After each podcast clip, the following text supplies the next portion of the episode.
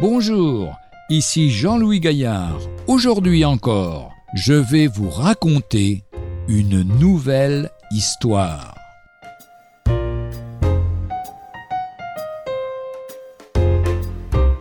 Plus que deux heures. Avoir 17 ans et n'avoir que deux heures à vivre. L'avenir pour moi s'ouvrait, quand tout d'un coup la mort posa sa main glacée sur mon front et je devais mourir. Je voulais vivre. Le médecin debout au pied de mon lit affirmait d'un ton froid la terrible sentence. Je ne peux rien faire, pas même prendre du sang pour une analyse, et l'hémorragie continue. Appelez d'urgence ceux qui veulent encore le voir. Ce garçon ne vivra pas plus de deux heures. Mon esprit tourbillonnait. Deux heures de vie. C'était donc mon dernier soir sur cette terre. Je me tournais faiblement dans mon lit quand tout d'un coup la vision d'un cercueil se présenta à moi. Quelle nuit épouvantable. Épouvanté, je me tournai de l'autre côté du lit, et voici qu'une énorme Bible se présenta à moi.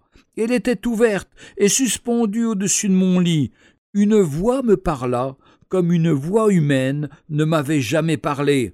Rémi, lequel de ces deux choses veux-tu choisir ce soir?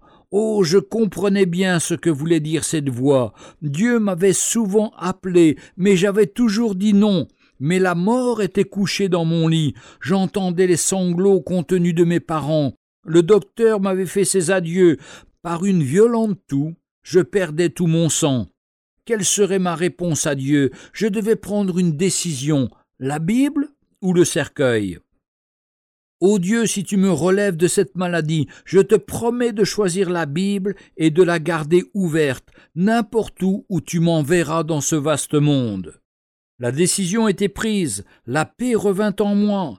Le lendemain matin, ma famille fut surprise de me voir encore en vie, et encore plus quand je leur dis que j'avais faim. Les forces revinrent. Trois jours après, je me levai et marchai dans la chambre. Une semaine plus tard, je fis ma première sortie en voiture. Trois semaines plus tard, je parlais en public. Mon ministère biblique était commencé.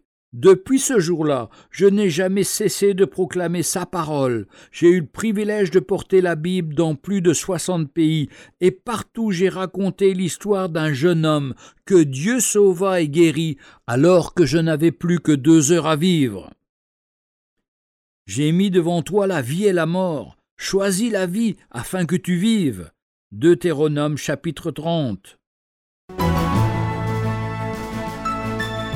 Retrouvez un jour une histoire sur www.365histoire.com.